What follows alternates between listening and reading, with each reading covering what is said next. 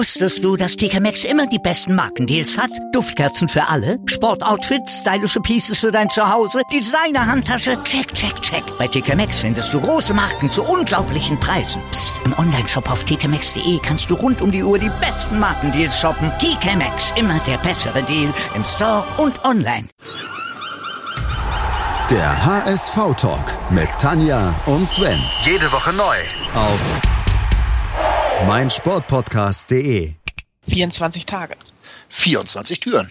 24 Trainer. Der HSV-Kalender mit Tanja. Und Sven. Moin, hallo und herzlich willkommen beim HSV-Talk auf meinsportpodcast.de. HSV-Kalender ist unser Thema. Uns ist Tanja. Moin, Tanja. Moin. Und Sven, das bin ich. Moin. Ja, Adventskalender. Zwei haben wir schon hinter uns gebracht. Zwei Namen, zwei Türen. Und heute geht die dritte Tür auf und hinter der verbirgt sich Bruno Labbadia. Oh, oh, oh, oh, oh. Nein. Ja, genau. Doch? Den meinst du. Gut. Ähm, Bruno Labbadia. 2009 ja. war das erste Mal Trainer beim HSV. Er war auch schon mal Spieler. Ja, Irgendwann. Circa 20 Jahre vorher. Genau, Ende der 80er Jahre. Nicht sonderlich erfolgreich, aber. Ein paar Tore hat er schon geschossen. Ja, komm.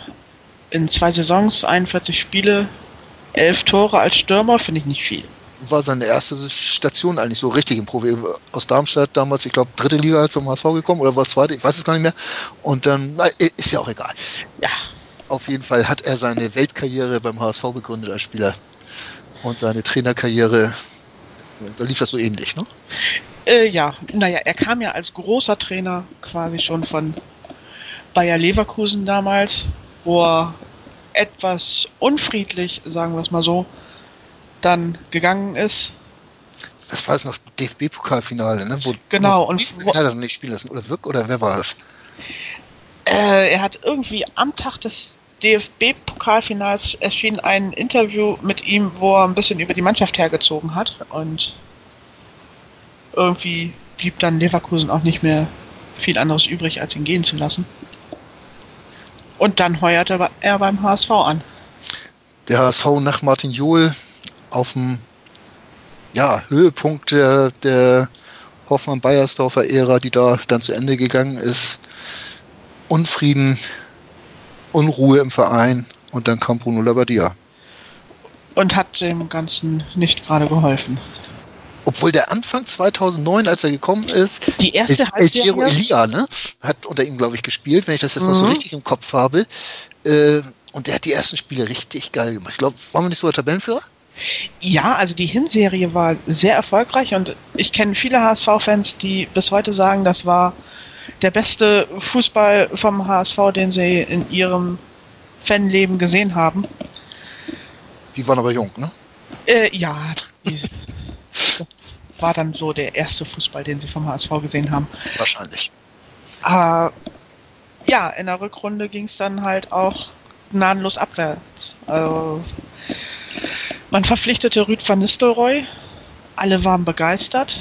Alles Dazu, ich, ich weiß nicht, sorry, muss ich mal kurz dazwischen quatschen. Ich war mit zwei Freunden, mit Thomas hier von meinem Sportpodcast und unserem Freund Uwe, waren wir in Dortmund, haben damals das Spiel gesehen, es gab tierisch auf die Nase, war alles egal, weil alles vertrüht, haben wir gesagt. egal. Sorry, weiter.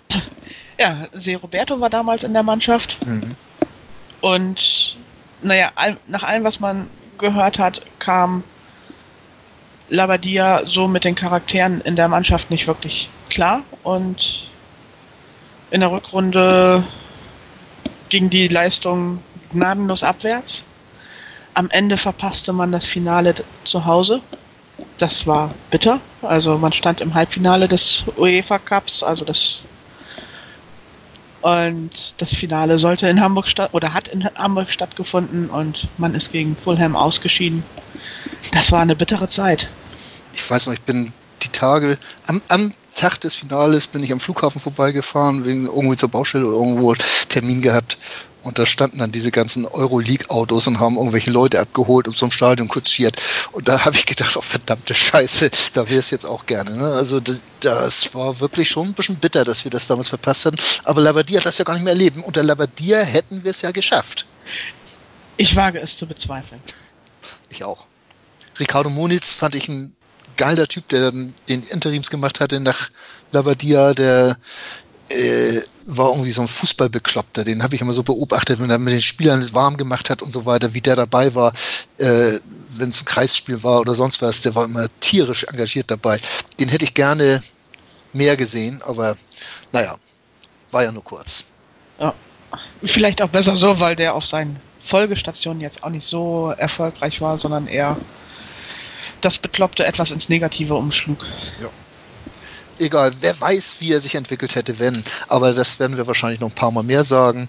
Ähm, wissen tun wir auf jeden Fall relativ sicher, dass Bruno Labbadia, ja, er kam zurück. Ist. Immer eine sehr gute Idee. Wir haben es ja. ja. beim HSV-Podcast jetzt hier beim HSV-Talk genauso gemacht. Wir sind einfach mal wieder zurückgekommen, äh, weil es beim HSV Tradition hat. Labbadia? Äh, Labbadia, als er kam, hat er ein Wunder bewirkt. Das müssen wir einfach mal so festhalten, weil die Mannschaft war tot, die Mannschaft war abgestiegen und er hat sie irgendwie in diese verdammte Relegation gegen Karlsruhe gerettet. Ich weiß nicht, wie er es geschafft hat, aber es war eine Wahnsinnsleistung und das bleibt Bruno Labbadia. Also das werde ich ihm niemals in Abrede stellen, weil das hat er wirklich gut hingekriegt. Ja. Plötzlich konnte die Mannschaft Tore schießen und sie hat dann Spiele plötzlich 3-2 gewonnen und in der in den vier, fünf Spielen, die Labadia dann in der Saison hatte, haben sie mehr Tore geschossen als in den ganzen Spielen davor. Also da hat er wirklich was bewirkt. Leider ist er dann nicht nach der Saison direkt wieder gegangen. Ja, aber allzu lange, naja, ist gut, ein Jahr weiter hat es noch gedauert äh, ja, es, es war dann ja auch kein, kein Segen drauf, sagt man ja immer so, ne? Über diese, diese Personalie beim ersten Mal schon, da, da gab es ja auch diese Munkeleien mit den Spielerfrauen und sonst was. Muss man alles nicht so hochhängen, weil das ja auch wirklich nur Munkeleien sind. Man weiß nie, was daran ist. Und äh, ansonsten hat er das auch wieder nicht geschafft, irgendwo die Mannschaft voranzutreiben. Das, das, das wird man ja immer wieder hören, jetzt bei dem, was wir sagen, weil ja die meisten waren so in diesem äh, Zeitraum da, so, so man denkt immer so dann in der Winterpause, dann schaffen sie das nochmal, dann hängen sie mal zusammen und dann sieht man spielerische Fortschritte und Mannschaftsteambuilding und hast du nicht gesehen? Äh, nein. Nee. Aber das dafür ist dann auch Labadia einfach der falsche Typ. Also er ist kein Trainer, der eine Mannschaft perspektivisch aufbauen kann. Sehe ich genauso. Äh, ja, was, was wollen wir über ihn noch sagen? Ähm, die er Relegation. Wurde zu spät dann Fall entlassen.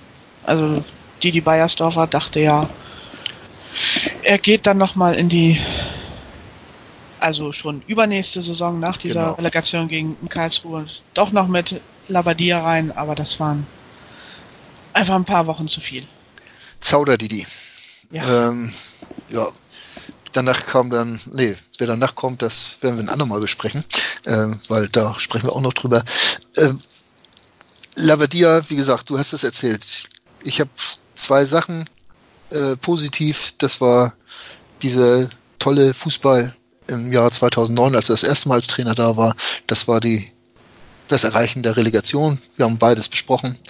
Und über den ganzen Rest, ja, könnte man den Mantel des Schweigens hängen, sollte man aber nicht tun, weil da auch wieder die typischen HSV-Fehler waren. Wir haben eben drüber gesprochen. Bayersdorfer zu zögerlich, sich nicht getraut, diesen Schritt zu gehen. Man strebte immer nach Kontinuität, nach Konstanz auf dem Trainerposten und hat darüber häufiger mal den Blick verloren, wann das denn Zeit, an der Zeit gewesen wäre, jemanden gehen zu lassen. Ja. Vor, Vor allen Dingen Didi Beiersdorfer konnte das sehr gut, ja. Ja, zögern. Ich, ist ja immer noch, heute, wenn man ihn reden hört, äh, dass man dann einfach denkt, man könnte sowas auch ein bisschen schneller sagen. Ja. In der Zeit, wo er einen Satz gesagt haben, haben andere zwei Trainer entlassen. Das ist natürlich auch eine Leistung. Und wenn die anderen nicht beim HSV sind, ist mir das auch relativ. Nein. Ähm, ja, Bruno Labbadia, ja. was macht er jetzt eigentlich? er wartet auf ein Angebot, glaube ich, ne? Also er ist ja regelmäßig irgendwie jetzt im Gespräch, wenn irgendwo ein Trainer entlassen wird. Jetzt gerade in Berlin war er, glaube ich, auch. Naja, die haben Im Gespräch. Also, Ja. ja. was, also das geht ja nun gar nicht besser, ne? Definitiv. Also das, das, das, naja, gut, dieser Kelch ist an uns vorbeigegangen das, das finde ich gar nicht so schlimm. ähm, Da wollen wir uns auch gar nicht weiter drüber unterhalten. Äh, allen Berlinern ein fröhlicher Gruß zum 3. Dezember oder am 3. Dezember in der dritten Tür. Was meinst du, wollen wir diese Tür Labadia einfach mal zumachen? Ich hoffe vor allen Dingen, dass sie dann endgültig zu ist und Genau. er nicht noch ein drittes Mal Trainer beim HSV. Wir machen die Tür zu und schließen dreimal um. Ja, Genau Ähm. so machen wir das. Und morgen, ihr werdet es nicht ahnen, öffnen öffnen wir wir, Tür Nummer 4.